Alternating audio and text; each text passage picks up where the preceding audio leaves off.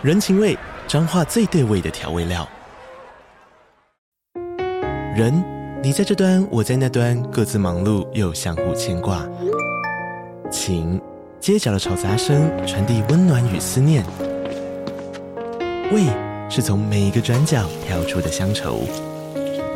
这里是彰化县政府 Podcast 节目《彰化早咖》，我是主持人内克。从彰化大小事各具特色到旅游攻略，透过轻松有趣的访谈，带着大家走进最在地的早咖。准备好了吗？彰化的故事，我们说给你听。以上为彰化县政府广告。大家好，我是大头，City Boy 的使用说明书来喽。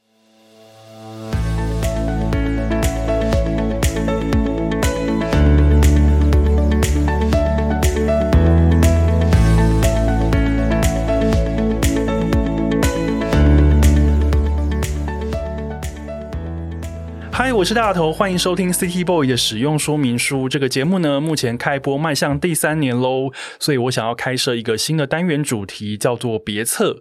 那如果说 City Boy 的使用说明书是一本用声音呈现的杂志的话，那么这个别册就像是夹在杂志里面的特别企划，为这本杂志呢带来更多的新内容跟新想法。我会和来宾聊聊音乐，聊聊演出，聊聊各种创作以及表演幕后的各种风景。今天担任别册音乐剧与人的大来宾呢，是导演王静敦以及演员梁允瑞。他们带来即将在十月在高雄魏武营戏剧院上演的音乐剧《但是又何奈》。我想和他们聊聊这部以歌厅秀为主题的戏，幕前幕后有哪些精彩的风景。让我们来欢迎这两位，跟听众朋友问声好，让大家先熟悉一下你们的声音。允瑞先好了。哎，大家好，啊，大头好，呃，我是允瑞。哎，大家好，我是导演静敦。但是在这里，先瞬间快速切入一下，呃，但是又何奈呢？有很多歌舞场面，但它不是音乐剧哦。啊，对，那我们修正一下，它算是就直接讲舞台剧。对，它是有很多那个时候非常热闹的。歌曲的一个现代戏剧，但它不是音乐剧。好，谢谢导演的那个指正哦。因为一开始我在看那个剧本的时候，我想说哦，可能又唱又跳，可能有蛮多音乐的元素在里面。其实有这个误会也是蛮合理的，因为连我们自己内部的这个设计老师、编舞老师都有这个误会。就一天编舞老师就 take 我说，不可能要跟靖敦合作音乐剧了吧？我马上回他说，真的不可能，因为是现代戏剧，是一个舞台剧，不是音乐剧哈。对，我觉得先把这句话先呛出来，我觉得之后会比较好聊，而且大家也想说，哦，好，那我重新定位一下，因为可能大家对于舞台剧、音乐剧会有各自不同的。既有的刻板印象，对不对？就是一般观众可能以为有歌舞场面就一定是音乐剧，但其实还是不太一样的。我们在这里面其实的歌舞画面是透过歌听秀本身这个形式，然后歌手上台演唱这个形式，所以它是有种像是戏中戏的一部分。但是像呃音乐剧的话，它就是把台词变成歌曲，把它唱出来。对，然后它有时候会是内心的抒发，有时候会剧情推动，就不太一样。哎欸，等一下，等一下，我觉得导演刚刚讲的这一席话，瞬间让我长了知识。音乐剧就是让唱的内容推进故事的前进，它可能是内心的独白，可能就直接是角色跟角色之间的对话用唱的。对对对，但是舞台剧的歌可能就是歌而已。哎，就它就有很多种变化的形式，嗯、就是因为现在的呃创作是非常的多元的嘛，所以是不一定怎么用。但以我们这出戏来说呢，就歌厅秀是我那个出生的年代，一九八零年非常流行的一种现场的演出的这个文化。对，那我们戏里面就是会有华丽的服装，然后那时候脍炙人口的歌曲，然后呃，有我们戏中的两个女主角。蔡轩燕、爆花，还有张世颖来现场演唱。了解，哎，等一下，导演刚刚有讲到歌厅秀，不然我们先来帮大家科普一下歌厅秀好了。刚刚在节目开演之前呢，我跟导演还有允瑞，我们一直在聊我们到底是几年出生的，然后发现我们就是差不多，我们就是八零年代，我们算同梯啦，一九八零哈，一九八零 没有，我一九八三，八零还太老，我们有八三八四这样子。然后我们讲到歌厅秀，我们脑中的风景就已经呈现出来了。我想先问允瑞，你讲到歌厅秀，嗯、你脑中的风景是什么？歌厅秀，我会想到我在幼稚园的时候，然后我。看那个电视，然后那个诸葛亮的那个舞台，然后充满了黄色笑话的 的舞台。等一下，年轻人呃，小时候小朋友可以听黄色笑话吗？我我觉得他们现在不懂什么叫黄色笑话，尤其现在非常敏感，应该是不行的。我觉得那个年代诸葛亮大哥他们等人在秀场所聊的那些事情，嗯、现在好像全部都是政治不正确，对，到不行，政治不正确。但是在那个年代，在那个。时空背景之下，是一个 我觉得很有趣，而且很好笑，而且那个时候我记得我小时候听到的时候，想说：天哪，怎么会？这么好笑，我我想应该是刚好在那个时候，台湾经济在起飞的时候，大家工作很辛苦，然后必须要有一个能够有娱乐让他们放松的事情，所以也许当时候政治不正确这件事情反而可能没被放到这么大，反而是我能够在很辛苦的工作之后，然后能够有一种回到家，然后或是到某个地方全家一起去，然后吃个东西，喝个饮料，然后看台上的笑话，全身放松之后，然后再回去工作这样子。所以你小时候。都是有直接进过歌厅秀的现场看过表演的吗？没有诶，所以我这次其实非常期待，嗯、因为金敦他说到时候他们会希望可以把整个歌厅秀的舞台复制在舞台上，所以我这次也蛮期待。当然是在台上演出，然后可以站在那种这么华丽的舞台前面，所以我是没有真的进过里面看过歌厅秀的。哦，允瑞没有，那导演静敦，你有实际看过歌厅秀吗？呃，我有很接近的经验，但是是我小时候我是台中人，等下很接近是在外面偷听，是不是？是不是？就是就是呃，那时候除了歌厅秀之外，然后也有歌手有演唱会嘛。然后比如说我那时候在台中的话，是谢雷有在中山堂，但因为那时候演唱会其实我觉得跟歌厅秀有那么一点像。对，就是那个经验蛮类似的，然后那个说话的语气、时代的氛围。那我小时候念的是那个台中光复国小，我们后门走进去呢，就是联美歌厅就在那边。然后后来歌厅没有之后，就变成电影院。对，那所以虽然没有经历过那个年代，但是我有记得被长辈带去中山堂，然后听谢雷唱歌，然后里面的互动就会有一种歌厅秀的气息。那很多人可能，尤其我们这一辈的认识歌厅说，应该是来自于那个诸葛亮的录影带。大家都是看诸葛亮大哥的录影带长大的。对，然后这边科普一下一个有趣的事情，就是其实呢。歌厅秀某个程度的后来落寞，其实跟录影带有很大的关系。因为大家发现，如果我去出租店，大家知道录影带是有出租店的吗？在在听这个节目的小朋友们，对，就是会有录影带店。那录影带店除了电影。戏剧以外，其实是会有歌厅秀的节目录影带。对，对，然后那时候大家就发现，我不用特地从台北跑到高雄，或从高雄跑到台北去看，我在家里租录影带就可以了。所以流动减少之后，反而歌厅秀的人就慢慢减少，看的人就减少，然后就慢慢 落寞。那我们小时候是去远足的时候，有没有坐游览车？然后司机大哥就会放诸葛亮的录影带给我们看。这个现在，如果你在可能会被告 游览车上面播歌厅秀给小朋友看的话，这个可是会上什么爆料公社的吧？对，没错。但其实那个时候为什么会那么兴盛黄色笑话？我觉得是一个很有趣的一件事。因为刚刚提到那时候其实是经济突飞猛进，但是社会的风气其实并不像现在还这么的多元。那反而在没那么多元的状况下，大家就是，尤其是之前台湾的这个历史呢，就压抑久了，所以就是冲出头的时候，大家就是啪，就是寻找一种发泄，而且会冲过头。没错，但是像现在在台湾，其实是相对多元的。其实多元之后，就会走向很两个极端。你可以在某些地方看到非常奔放的东西，可是你在台面上的东西，其实大家确实特别注重这种性别或者是权力上的平等，也是很重要的。对，呃，我觉得应该是说，随着时代演进，大家关注的议题以及对于议题的诠释跟切入角度，真的会完全不一样。我先岔题讲一下，因为最近我在看那个《印第安纳琼斯》，它是一个八零年代在我出生之前的电影。然后呢，我想说啊，应该第五集要上了，我就来补看一下一二三四。那第一集好像是一九八一年嘛，我们全在场都没有人出生。我在看的时候想说，哦，天哪，这里面的议题，这个都好政治不正确哦。我现在只要稍微一个怎么样，可能就会演上。但那个时代的那个风气之下，这样子好像是可以的。歌厅秀好像也是这样子的状态。对，其实再拿一个东西来类比的话，如果说回到欧洲，在他那个竞演戏剧的那个时期，就是因为有那个压抑，那个反弹就会更大。所以那时候只有教会宗教可以演戏嘛，然后那些私底下其实还是有很多的民间艺人偷偷在演。他们那时候的黄色笑话或裸露程度，会演的新山色的东西，就是。根本是我们现在不能想象的，就是即便是现在的台湾好了，你就是在路边演这种东西，你就直接会被抓走的程度。所以我就觉得是很有趣的。你越压抑的时候，会有越奔放的东西。那台湾歌厅秀就是在那时候是一个很特别的，刚压抑要完了，所以大家就啪，就是而且那时候赚钱很容易，当然赔钱也很容易啊。那个时候有个一句话，大家记不记得？台湾钱淹脚目，对，对，经济就是狂飙的一个状态。但是当然有狂飙就有狂跌。对，那在这里面呢，我们就是会讲到女主角爆花的爸爸呢，就是个迷恋赌博的爸爸。这边就是导演要跟我们讲一下大概的故事大纲，因为刚刚我们已经科普完歌厅秀是什么。现在听的听众朋友，如果跟我差不多同一代。八零年左右出生的人，可能想说啊，想起来了，想起来了，以前都在看。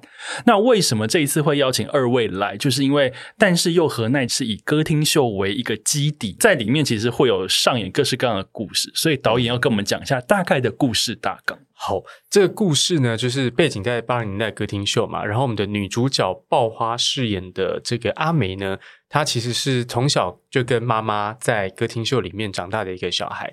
那呃，这个爆花阿美的妈妈是谁呢？就是允瑞啊，这个是一个很特别的 casting，大家再说明一下。对，女主角的妈妈是允瑞，大家可以听到出她刚刚是一个男生吗？那大家好，那那个梁妈妈好，大头你好。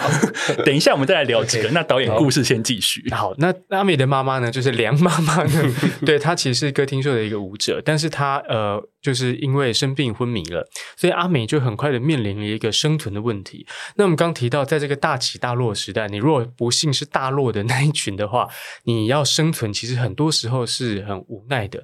你可能面临有时候是不同的选择，有些选择可能是对自己好，但你可能会因为某些因素不得不去选一个让别人好。对，比如说让妈妈可以好好的继续活下去的一个选项，所以阿梅在这个误打误撞的状况下呢，她就进入到了歌厅秀。那歌厅秀那时候演出其实是有暖场歌手，有小秀，有中秀，有大秀。哎，这个是专有名词。对，为什么会有 小秀、中秀、大秀？对，比如说像那时候高凌风一定就是唱大秀嘛，然后。年轻的朋友可能不知道了，就高凌风以前有被枪击过。我现在都要假装我什么都不知道，你什么都知道。对，那为什么会被枪击？就是因为那时候的歌厅秀的真的是太火红了，然后歌手你一定要抢到大牌，就可以赚很多钱。那高凌风就嘎不过来，所以就被枪击。那为什么会有暖场这个小秀、中秀？就是为了替后面的大秀争取时间。你在赶场的时候，哦、前面找别的还没那么红的，先赶快垫挡一下，这样。对，所以那时候的这个阿美呢，就成为了这样子的一个歌手。那他，所以他先唱小秀，他先唱暖场，然后慢慢的就，哎、oh, 观众也蛮喜欢他的。然后里面张诗颖演的另一个角色雨燕呢，就是一个跟他亦敌亦友的一个歌厅秀里面的伙伴。那爸爸就赌钱嘛，那时候。像现在乐透是是一个合法化的东西，小时候叫大家乐六合六合彩，对，然后都会听名牌，有没有？就是会去宝杯，或者是吃饭的时候什么。或泡咖啡的时候看那个奶精怎么转，然后比较像酒，就是你会去这样，你会去捕捉生活里的各种 sign，对，然后把它变成数字，对。然后阿梅就在这里面呢，不得不马上从一个女孩要变成一个女人，然后要还爸爸的钱，然后妈妈又医药费，然后这里面她跟她的青梅竹马的爱情，就是在很多无奈的状况下走得很辛苦。同时，这个歌厅秀的老板到底是把这个阿梅当女儿，还是有别的想法？他又发展出一种很暧昧，但是有八卦的味道。对，有八卦的味道。所以阿美其实在里面很忙。那最终，其实我们看他到底能不能从为别人活的人生，然后慢慢的走到他有一天可以为自己而活。这个故事啊、哦，那个年代感跟里面所讲的那些故事，比方说签六合彩，然后可能爸爸欠了很多钱，女儿要出来就开始卖艺赚钱。这个故事，哎，那个年代感，现在想起来，哦，真的是很清晰。也就是我们小时候看那些戏剧，好像就是会到这样。而且真的很奇妙，真的因为六合彩，就是有时候跟同辈聊一聊，就会发现为什么大家爸爸妈妈小时候都在欠债。就是是那个年代的台湾，的确是有这样子的生活风景。对，但是我想要先问云瑞，嗯，为什么你是演妈妈？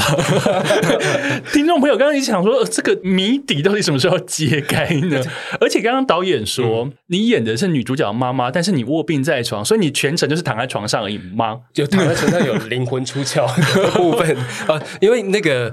我之前有演过一出戏叫《美味型男》，就是你自己编导，导演，你演儿子又演妈妈，然后你演了六个角色，而且演了百场，还巡回海外，还得了台北艺穗奖首奖。对对对，就是我们 知道很多，对，你知道很多。对，然后呃，因为这里面其实呃独角戏，然后里面扮演妈妈嘛，然后金尊他们就是在讨论这个剧本的时候，他就想说，诶，他们想要让妈妈有一种就是神仙教母的感觉，然后出现在这里，所以神仙教神仙教母的感觉。然后当时我听到之后，我就觉得哎蛮有趣的。因为虽然我演型男的时候是是一个独角戏，所以跟观众玩就有点玩游戏，我让观众慢慢的相信我是一个附身在小孩身上的妈妈的灵魂。而且你那个时候你在型男里面，你又要演，嗯、又要变换角色，你还要煮菜。对啊，都要美味型男。对，然后就是在那个过程中会觉得，哎哦，我我很很期待，就是如果我现在在这个戏里面，我是一个神仙教母。如果我在像刚刚讲说阿梅，她在她的人生不顺遂的时候，然后当当妈妈在卧病在床，可以出来帮助她女儿做些什么事情，说诶，应该蛮美的。所以我就觉得好，我想要尝试挑战一下这个角色。再加上我们之前有在挪威看过一个演出，然后那个歌手他是一个男生，然后他的扮相就是一个女生的样子。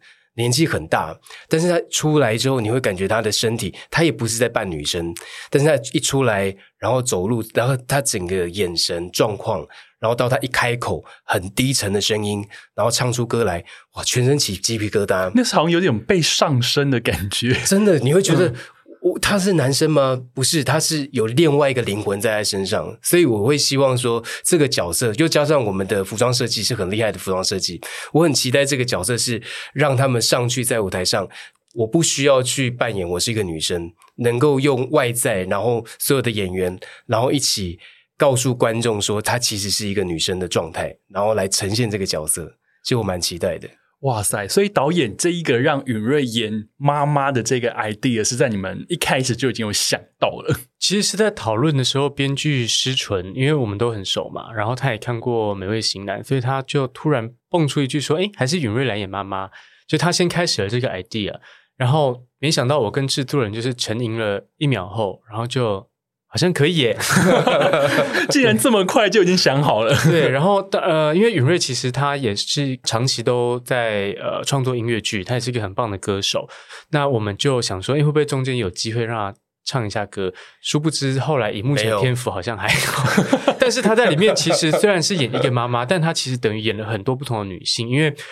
施纯在创作过程当中呢，就慢慢的把神仙教母变成了阿姨系列，就她 在里面，她在里面会不知不觉的，就是接近她女儿，但是又不要让她女儿发现她是她妈妈。那到底是鬼还是一个思念的集合体呢？这个你们进来看看，感受一下。她可能就会以清洁阿姨的方式出现在女儿的身边，然后又去以这个护士阿姨的身份接近歌厅秀老板，然后要去。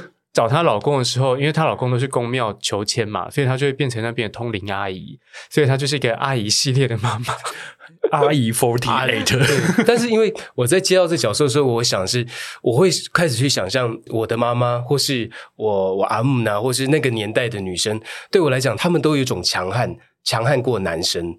我我不知道，我都有这种印象。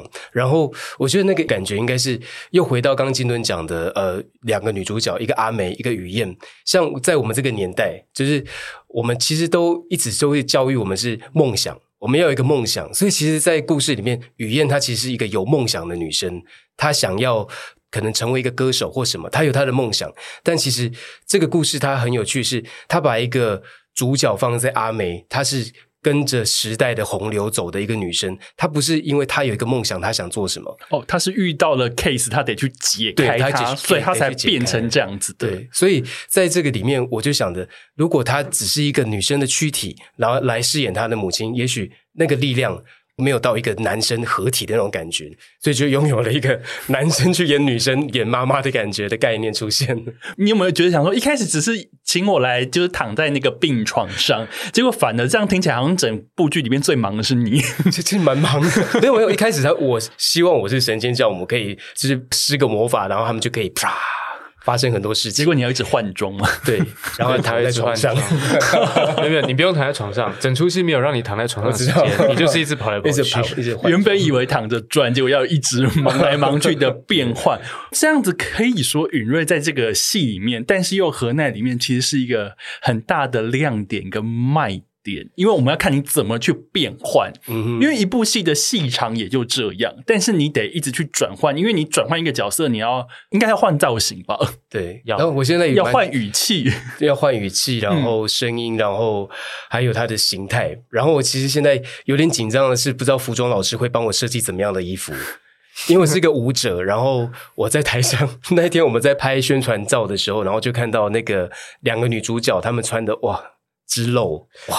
这歌厅秀有一个很大的特色，就是他们的服装是很大很大的重点。啊，要性感，对。对，而且那时候的服装不是像现在可能就有一个专门的服装设计老师，通常都是歌手自己找人去做他的秀服。哦，所以他当时要自理哦，对，要自理，所以他就会一定我要比别人更华丽、更呛、更多的亮片，有没有？如果大家认识崔台青或还不认识推台前年轻朋友，去搜寻一下，它就有一个灯管装，全身闪饰饰到不行，非常灯管装听起来很 Lady Gaga，我觉得那个程度跟 Lady Gaga 有过之而无不及哦。对，那时候真的，一上台，每个人要么是特别的清纯梦幻，要么就是特别的，就是开叉开很高，然后就是挑战你去观赏这个歌厅秀的某种感官的边界，那个尺度是在那个边缘，有没有？对，所以那时候进来看真的是很大的视听享受。所以现在这部戏比起当年，现在二零二三年科技更发达，嗯、审美观也有点不太一样，而且可能可以有更多的创意把它加进来。所以这一次的服装也会是但是有何奈的重点，完全是，完全是我们的服装设计谢介仁老师，他可是 Fashion 杂志出身的。哇，对，很厉害的老师。然后他光是那一天拍宣传照给大家打扮，就是觉得不得了。我现在非常期待神仙教母。哎，你你会有开叉吗？我不知道，我现在就很期待我，这是我的第一套衣服。哇，他在里面除了阿姨系列之外，他就是一开始登场是一个舞者，这部分我也是蛮期待的。我 我觉得很赞呢，大家十月魏武营好吗？视觉灯光的响宴。诶，还有一个事情啊，因为其实有点像是要复刻，要把大家带回歌厅秀那个。歌舞升平、五光十色的年代，对。那这一次你们要如何去建构那个场景啊？因为如果大家这样一路听下来，就你们刚刚说，哦，当年那个纸醉金迷的年代，其实会很华丽、很磅礴，嗯、有歌又要舞，那当然我们的布景也要很漂亮。这一次这个部分。对，就我们的舞台就基本上就是以歌厅秀复科那时候歌厅秀舞台为主。那其实你怎么想象那个舞台呢？呃，你比较想象，比如说，如果你看过钻石舞台，是不是一个很熟悉的名词？观众开始觉得我又要 假装我不知道了。观众可以去搜寻一下钻石舞台，其实是呃，算是九零年代台湾非常火红的一档综艺节目，是胡瓜主持的。对，其实那个时候其实有一种基本的沿袭了歌厅秀的样子，然后那时候也是你会看到他的舞台，因为像大部分都访谈节目嘛，就是椅子坐什么之类的。但他那时候就是还是会做阶梯，然后每次开场的时候，每一个这个偶像歌手或就是表演者就要上来唱一段歌，然后会有舞团，然后就是出来跳，啊、会有乐队，对不对？对，会有乐队。其实基本上歌厅秀形式大概是那样子，嗯、但是因为是电视节目的关系，他们的舞台某个程度会再做的更华丽一点点。那我比较想。重现那个时候真正的歌厅秀舞台的风味，也就是是其实是人的表演是一个很大的主体。整个歌厅秀的舞台视觉会从头到尾，除了暖场、小秀、中秀、大秀之外呢，结束前通常会再演个三十分钟的短剧。所以我们这次想把在这里面所有发生的戏剧，像是发生在歌厅秀里面的那种。小短剧一样，所以就有一种你看了这个歌厅秀是在看歌厅秀，但其实也在看戏里面的人生百态发生在一个戏中戏的感觉，这样很多层啊。刚讲的有点复杂，简单来说就是让到底这是戏还是是人生，有点混在一起了，这样。应该是说是一个蛮主题确定了，中心思想就是歌厅秀，嗯、但是里面所包覆的那些东西非常的缤纷。因为我刚开始想说大秀、小秀、中秀，呃，刚刚还说还以前的歌厅秀还要再演戏哦，对，还会有个三十分钟的短剧。等下那个，我觉得这样子那个娱乐响宴会不会有点太过于丰富？所以那时候歌厅秀能够，比如说你要去约会，你能够请女朋友、男朋友去看一场歌厅秀。真的就是成功的几率就很高，而且那时候多棒！就是除了看秀之外，其实你还可以在台下吃牛排。嗯，所以是有点像是日本现在都会有那种什么 dinner show，歌手在台上唱歌，楼下在吃漂亮的西餐，有点像。比如说像我们那个有些影城现在就标榜说，你可以边吃饭然后边看电影，就是非常厉害的，还会有可以躺着的椅子。对，那时候歌厅秀早就已经是走到这个地步了。然后那时候多好玩呢，他们。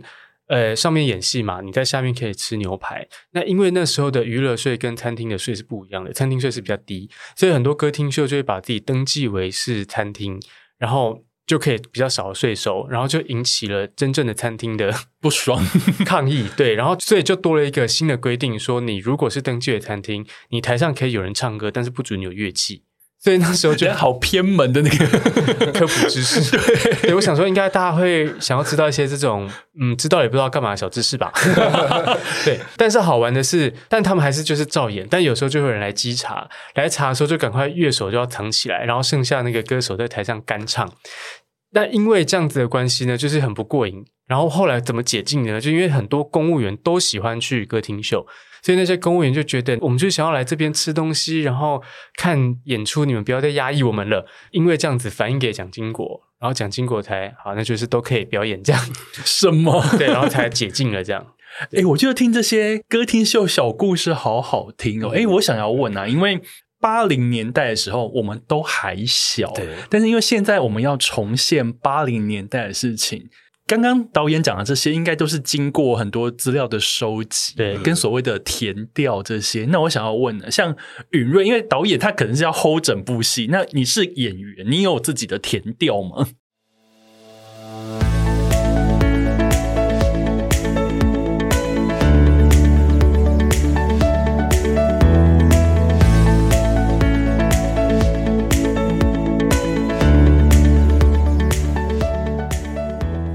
我觉得在现在台湾很多表演，甚至舞台剧或是主持好了，其实都有歌厅秀的影子在。就像不知道大家罗志祥，他很喜欢表演诸葛亮，就是因为那时候诸葛亮他消失了，所以大家会觉得说，诶，他有一种神秘感。其实我觉得歌厅秀，它对我们来讲就是一种。打开潘朵拉的盒子的感觉，就是对演员来讲也是，就是我们看到很多长辈，即使我们现在很多笑点、很多的有趣的东西，都是从那个时候慢慢累积过来的。其实歌厅秀在当时为什么可以这么政治不正确？因为新闻管道没有大家一看完之后马上就可以上网啊，去写什么啦，而且不能侧拍偷录，对，不能侧拍偷录，然后可能旁边有黑刀会举着枪哦，所以会变得是那种感觉是最后大家都是以讹传讹，然后能够进到场里面的其实也没有很多人，然后大家其实对里面会有一种想象感，会有一种神秘感，然后当我在接到这个角色跟在演出的时候，当时候其实真的一开始会觉得。如果可以当神仙笑母，如果他是像音乐剧一样，他可以就是整个场面很漂亮，然后唱歌跳舞。但是其实最后当当看到剧本的时候，反而有点感动，因为他在讲的是，他不单单只是把潘朵拉的盒子打开而已，他是要让你看到这些秀，看到这些故事的时候，然后能够进到当时代的人跟角色，然后跟个性，然后我们就会想到，其实。不管怎么样，你人的个性跟故事，其实你经过了十几、二十年、三十年、五十年，其实人性是不会改变太多的。那我们只要知道，我们现在的我们遇到的困难，如果又是回到像当初那个阿梅的那种感觉，她为了人生，哎呀。怎么觉得？因为我们因为我们前几年呃遇到疫情疫情的时间，然后呃其实我们很多表演都是没有办法演出的。因为疫情时候，哎，在听节目，大家都一起经历疫情，直到那个时候其实大家可能都要在家，然后又要又有社交距离什么的。其实娱乐的这件事情被限缩到最低，而且像不管是演唱会也好，舞台剧也好，各种这种群聚的事情都不能做，对，都不能做。所以其实，在那个时候，一定身边其实蛮多在做表演的人遇。到了人生的瓶颈，对，即使到现在开始很多很多演出了，其实大家就开始会去思考说，这样下去真的是对的吗？对，就是这其实每个人，我想不只是表演，在各行各业都会遇到。那其实大家就可以来依这个，我们大家一起来回顾到一九八零年代的那个歌厅秀的那个华丽的场景，再回来看看，在这么华丽的舞台布景下面，那个人是怎么活过来的。然后一直到现在这样子，了解。哎，那导演，那你自己除了刚刚你讲的那些资料，你可能做很多功课以外，你你都要去哪边收集这些资料啊？哎，也是蛮感谢，现在蛮多人其实就是也是很好奇歌厅秀那个年代，所以其实。有不管是研究生，甚至是大学生的专题，其实他们会去做一些呃相关的资料，然后他们也都放在网络上会公开给大家。所以那时候看了蛮多这种的。那其实最强而有力的填到资料呢，就是我们的制作人跟那个我们的服装设计，嗯、因为他们两位很有兴趣，呃、前前辈 前辈，你说都在混歌厅秀 现场，他们是 真的走进歌厅秀的。所以从一开始，其实呃，我们的制作人谢长玉他就提供了很多的素材让我们去。阅读，然后当然也很感谢现在的这个影音资料的流传。其实你在 YouTube 上面搜寻歌厅秀，你可以看到很多画面。对，然后所以这次我们一开始的第一场那个歌舞场面呢，我们就是有不得了的致敬过去的某一个很经典的一个片段，我们会从空中。这样讲，我们从空中降下一个很神秘的东西。好，我们不爆雷，对，走出一个很神秘的人，然后就是观众想说啊，就很神秘，到底是什么？就是你来看就知道，你来看就知道。我现在真的不能讲，我们就只能卖关子不爆雷，但是大概稍微跟你描述一点点。对，就是呃，诗纯一开始写的时候并没有写这样的场面，但是我跟他说那一段场面呢，就是是我做这出戏的最大的动力，所以我一定要从天上降下一个什么东西，我一定要从里面走出一个什么很厉害的人，然后里面就。就是所有的舞者就是要出来怎么样怎么样这样，对，好像有点力。请问那个场面花了多少预算呢？我觉得我们舞台大概三分之一的预算就花在那个降下来的东西，很有可能。导演说了，那个他非得做出来的那个场面花了很多很多的预算，但是我觉得，因为当年我们都不是身处那个现场的人，嗯、我们都是透过录影带。现在科技发达，我们可以在 YouTube 上面重温。但是我觉得很多表演，不管是演唱会、音乐剧、舞台剧都一样。你进到那个现场，进到剧场里面看，哎，那个感觉是真的完全的震撼。对，比如说，好，我讲一下我当时看那个片段是什么。嗯，那时候是凤飞飞的一个演出，然后我记得主持人是张飞，然后他的演出就是从空中降下一台飞机。那等下飞机嘛？对，但是当然不是真的飞机。然后因为现在 一个概念式的飞机，它是它其实一个景片手绘的飞机。OK，那因为现在的剧场，因为也是比如说大家越来越常用影像，那就用影像来做很多可能生活中比较难达成的一些视觉画面。但是他们飞机就是一个完全平面的飞机，但是那个手工感，我觉得是现在看很多剧场可能看不到的一种情怀。就明明是。二 D 的是平的，可是它透过透视法，透过它的一些绘制的手法，其实看起来很立体。然后它飞机不止降下来哦，它舱门可以打开，它平面还可以做到这样。对，它舱门打开之后就有一个楼梯，然后凤飞飞就戴着帽子从里面走出来，然后张飞就是机长，然后就走过去，然后去把它牵下来，走下来。所以这个画面就是，我觉得天哪，这就是剧场很棒的、很魔幻的地方。然后我就是我一定要重现。这个东西，但我们降下来不是飞机，走出来的也不是凤飞飞，也不是三 D 立体投影，大家 对，对，但我真的觉得是我们很有诚意的一个段落。嗯、对，因为呃，现在其实我常常在跟呃我的听众朋友，或是在跟我的读者说，像演唱会。比起演唱会好了，我觉得舞台剧进剧场看戏这件事情非常的珍贵，因为这件事情呢，它就是一个期间限定，因为巡演就走一段时间嘛，一期一会，它也不是说哦，我之后会出蓝光，让你可以在家看的东西，而且在家看剧场的蓝光那个感觉，跟你实际坐在那边去感受演员说话，然后肢体动作，各式各样的走位，嗯。那个气氛是完全不一样的，而且很多时候，当呃第一批进剧场的观众出来说：“哎，那个什么什么戏好好看”的时候，不好意思，其实后面可能你已经买不到票了。嗯，没错，对，所以我觉得我会很很喜欢推广剧场，比方说音乐剧、舞台剧就是这样，就是你如果觉得好像有一点点兴趣。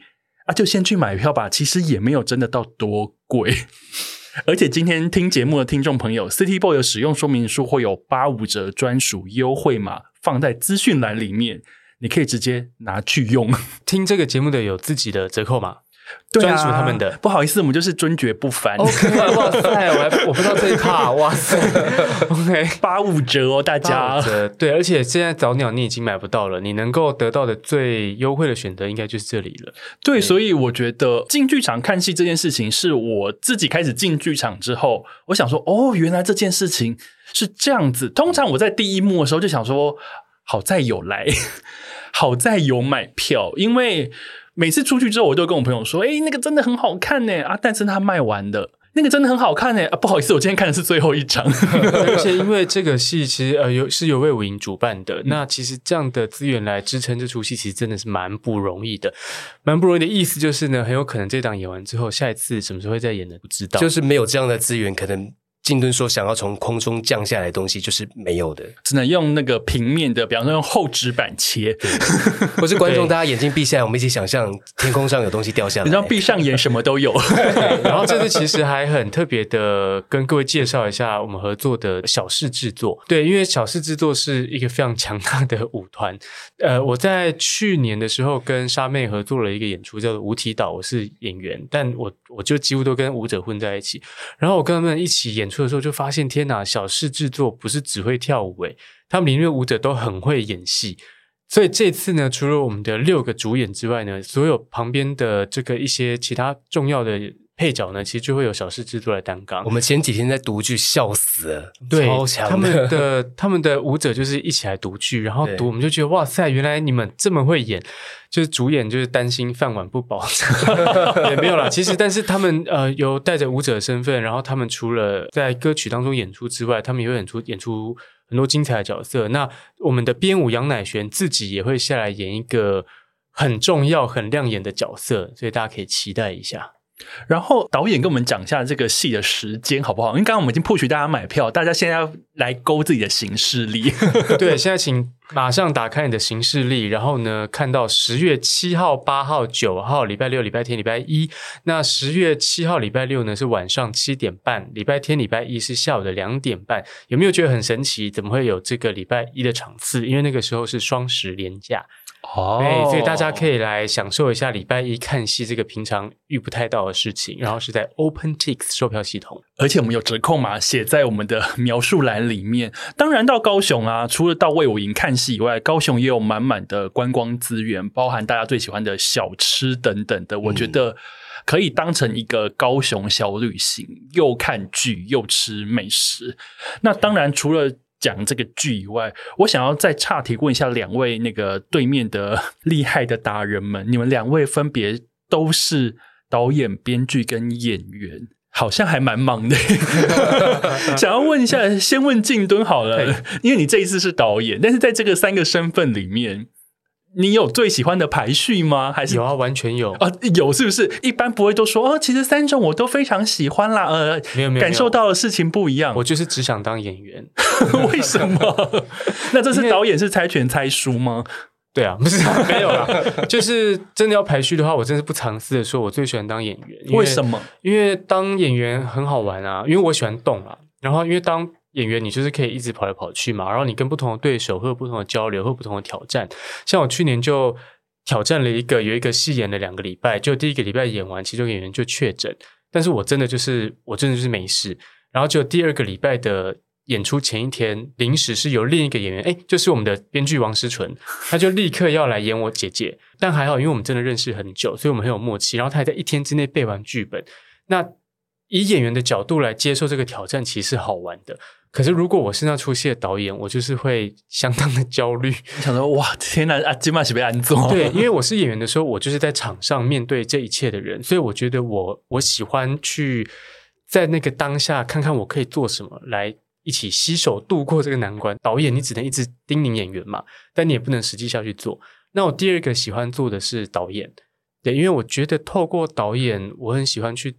他喜欢指挥别人，对，我想 控制别人，没有控制的欲望。对，那我觉得最辛苦的就是编剧，最辛苦的是编剧。我觉得我刚刚那个编剧倒下来有点太真心了，对，而且讲话声音突然变很小声，因为我觉得我真的要请大家。好好的善待编剧，突然语重心长。可是编剧就大家来讲，编剧不就是都坐在家里写稿吗？你看，以我们一般路人想说，哦，演员忙死了，还要背，还要演，然后导演要控大局。好，来，我来告诉大家，编剧的人生是怎么样？请说，愿闻其详。我觉得我的语气有点太到及诚恳到自己有点害怕。编剧的人生哈，就是好来，你今天有一个很很欣赏你的甲方，然后邀你来一起创作一出戏，这时候呢。就是蜜月期，因为甲方很想得到你，很想让你点头，所以他就会说，你说什么他都可以。对，他就会说，哎，没有啦，通常价钱方面还是会 argue 一下，但他就会说，因为很欣赏你的作品，然后看过你什么作品，然后觉得很棒，然后所以就是非常希望你可以来创作这个什么的。然后，那接下来呢，你就会去写。那这边还算是蜜月期的前端，但是你回去写的时候呢，你不像演员会有 partner 可以跟你交流，会有人分担你的。工作东西，那导演其实有一堆人在 support 你，有设计有什么的。当导演某个程度，你就是可以，你知道 yes or no，你只要负责点头跟摇头就好。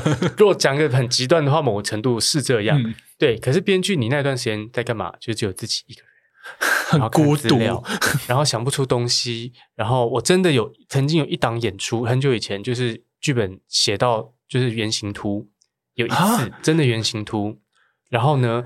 接下来你好不容易生出一个东西了，生出头发吗？不是，就是你好不容易写完了，交了第一稿之后，你开始跟你的甲方碰面，做什么呢？就是接下来就一连串的否定。然后甲方会否定你的剧本的哪些东西啊？很多啊，就是比如说天空降下来的东西不行，我们没有钱，这种这也是一个啊 啊，也会是一个吗？当编剧，你要先知道你这个你要书写的规模到底有多大。不是没有极限的，对你，你不能人家是一个小剧场的东西，然后你写了一个大剧场的规格，或者说孤岭街小剧场的东西，但是你写到一个国家戏剧，我写到一个魏武营的规格，对，或是反过来，今天人家是一个国家戏剧的制作，可是你写的东西可能比较偏向小剧场。OK，中间有太多层了，我这一集可以讲两集，我跟你讲。对，然后我个人不管是别人帮我写或帮别人写，没有遇过一稿定位这种事情。真的这个不可能吧？我们连我们平常接别人的稿子都不见得会这样子了。完全，所以当编剧第一个最重要的工作是什么？就是你要有能够接受否定的能力，你的心理素质真的要很好。而且因为别人会七嘴八舌，完全，因为甲方可能有八个人。对，然后最怕就是今天甲方又说我们又找了一个顾问，又是什么什么的，这样最怕听到顾问。对，这这期还是你把标题改一下，变成关于编剧不想面对的十个真相，当成副标。那在这个一稿、两稿、三稿之间呢，你就是要不断的去修正，然后你要接受否定的能力，你要相信对方讲的不是觉得你不好，而是我们一起在走向更好。那刚好，因为我自己也是编剧，所以我这次跟世纯工作的时候，每当我要请他修改的时候，我真的会跟他说：“好不好？今天开会再做，就是我最有资格说，我真的懂你现在的心情，但是我真的要让你知道说，就是。”其实你本来东西这不是一种情感勒索，就已经很不错了。可是真是是真的是这样，我真的懂他现在觉得天哪，又要改了，又要烦了这样。对，然后我就会在刚好三个角色都遇过，就会有很多的。又体谅对方，但是又我还是要要求对方的这种 奇妙的尴尬两难的心情，这样。诶，可是我觉得你来讲好像还蛮合理的，因为你每种身份你都有，所以你变换每一种角度，你就知道那一个角度他内心需要背负的一些身不由己，对，是什么？没错，所以我那这样会变得比较有说服力吗？如果你来讲这件事情，确好像确实是啦，因为对方也知道我是编剧啊，所以也会知道说我真的知道他在想什么，不是在那边假装同理。然后我也不会.对，就像刚刚我不会给一个官方说法说啊，编导演三个都很棒啦，每个都有各自不同的好玩的地方。我就是觉得编剧真的是最累。我谢谢你的掏心掏肺，所以大家真的要善待编剧，真的。那允瑞呢？因为允瑞你也是三个身份都有，而且你还可以。自己演，你又要演儿子，又要演妈妈，又要主宰，又要干嘛干嘛干嘛的。那、嗯、那这三个身份对你来说，演员、导演、编剧，你有排序吗？还是你要给我一个官方说法？官方吗？其实应该说，我会想要当就是做音乐剧创作，是因为我其实喜欢唱歌，嗯、所以应该是如果我可以选择的话，我会希望可以当个歌手。因为在我的个性，因为我比较平常比较木讷一点，所以。当创作者的话，当必须跟别人做沟通的时候，那其实我的障碍。有社恐吗？呃，有一点社恐。OK，对，但没有料到给第四个选项，其实是歌手。OK，是歌手。对，所以然后我会觉得，当然也像演员或是歌手，对我来讲，它都是一种某种修行。它可以不需要把自己的内在或是自己的想法很直接的跟别人沟通，它可以把它放在角色里面，然后在舞台上投射给观众。其实我比较喜欢这样子的感觉，因为它还是保有一点。我刚听金敦这样讲话，还是抱有一点自尊。但是我还是要讲一下，我还是要讲一下。虽然我刚刚讲了编剧诸多的这个辛苦之处，我现在心里想说，思纯听到不知道心里有有何感想？对，但我现在平衡报道一下，就是就是我个人算是相当幸运，就是我很幸运的，其实大多数遇到的甲方都可以相当平等的、尊重的跟我一起创作这样。嗯、但是我我要说编剧的辛苦，就是即使是这样呢，编剧真的要有很。大的忍受，忍受 这个自己一个人孤寂创作的能力。那当然，每个东西都有它辛苦的地方。好，像要进一些官方的部分，确实是真的都会辛苦啦。对，因为像演员，虽然我很 enjoy 在里面，嗯、但是有时候就是如果说今天遇到这个导演，他我们彼此不是。信任或默契没有到一个程度的话，其实他也还是会有很多的觉得我的表演像是一个棋子一般的这种内心状态。那导演其实你要背负的压力也是蛮大的，因为你要在有限的时间内，然后组织这么多人，然后你就很想做什么啊，就是告诉你预算不够 之类的。那你要怎么在有限的预算内去创造一个可以满足大的东西？这也是导演的跟制作人的压力。所以其实还是各有辛苦之处啦，不能说编剧是最辛苦，这样讲也不太对。因为我我想打岔一下，但因为你一直说话，所以就没办法让我讲。我还有两个选项，诶，忙被抱怨。对啊，不是因为我我我我刚刚讲的是说，其实后我还能会再选择，虽然我不大会沟通，但我会再选择做创作或是做导演，是因为有些事情是。还是有理念跟什么是想要说的，所以当你透过文字来做书写的时候，因为当演员他只能够去演出别人创造出来的角色。啊，因为他已经设定好一个模板，你就是要让自己符合那个模板，你就是要让你的嘴巴讲出那些台词，对，没错，你不太能加入自己的意见，对。然后就当演员，我可以变成那个灵魂。可是如果当我是创作者的话，他反而是能够把我的想法跟思想写出来，让别人帮我阐述。你可以去操控演员，对，所以也是有好的，好不好？我不是完全说不好啊。对，听众朋友都听清楚了吧？哎，我真的是非常谢谢你们真情告白，我觉得这段好好听哦。那最后今天这个节目，当然我最后还是想要讲一下，但是又何奈？因为在听这个节目的听众朋友，从前面听到后面，他可能开始对这部戏有点兴趣，然后又开始对你们刚刚的工作的幕后的风景，想说哦，原来是有这样子的想法啊。但是我们最后需要有个临门一脚，嗯，促使他们拿着这个折扣码去。买门票进去看，我觉得这个才是对这部剧，对不管是编剧、导演、演员跟甲方都是最棒的帮助。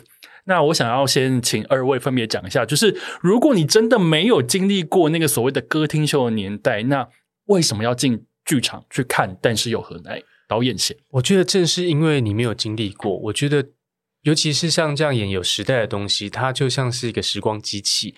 但它又不像是在电视前面演，你其实是可以，就是在舞台剧里面，你可以完全置身其中。正因为你没有经历过这个年代，所以有难得的机会可以带你回到一九八零。那去看一个你没有看过的风景，然后那时候的人跟人的相处，用的字、氛围的那个生猛的程度，真的不是我们现在容易可以想象的。那所以里面会有黄色笑话吗？一定会有。哇塞！对，但是当然我们会好好的、小心的 处理那个处理这个部分、尺度的部分，但是也是要让你知道说，在不同年代，真的社会氛围就是不一样。很多现在想法是 A 的想法的事情，以前可能是 B，那我们就可以学着用不同的观点去观看每个时代。所以非常诚挚的邀请各位来坐上魏武营帮我们打造的这个时光机，跟我们一起回到一九八零，去看看我们的入围金马最佳女主角的蔡亘晏，得过金马最佳女配角的张诗颖，还有我们美味型男台北艺术奖首奖允瑞，能够把这个组合搭在一起，真的很不容易。就算有机会再演卡斯也可能不会一样。你说有人会换掉，是不是？不是，是因为这些人现在都其实都很忙。这次也是啦，这个卡斯很黄金诶。对，而且我们难得的是，我们这一次每一个人的卡斯真的都是我们的第一个人选，然后竟然都大家的时间就是刚刚好都可以来出演这个戏，真的很不容易。所以大家一定要把握这个机会，就是所谓的神仙组合。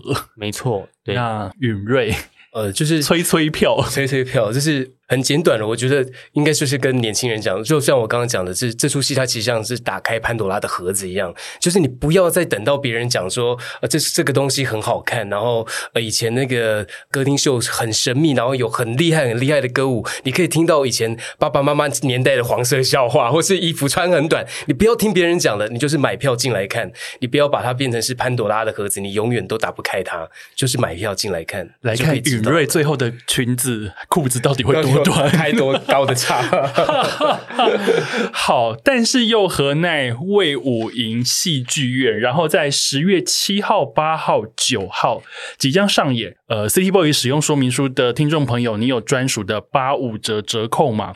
听起来好像购物频道，但是我真的是不厌其烦，因为我会觉得八五折，请一定要好好的使用它，好吗？对，请听 City Boy 对抗通膨，好不好？非常谢谢两位来到现场，那我们到时候魏武营剧场见，拜拜，拜拜，谢谢大家，剧场见。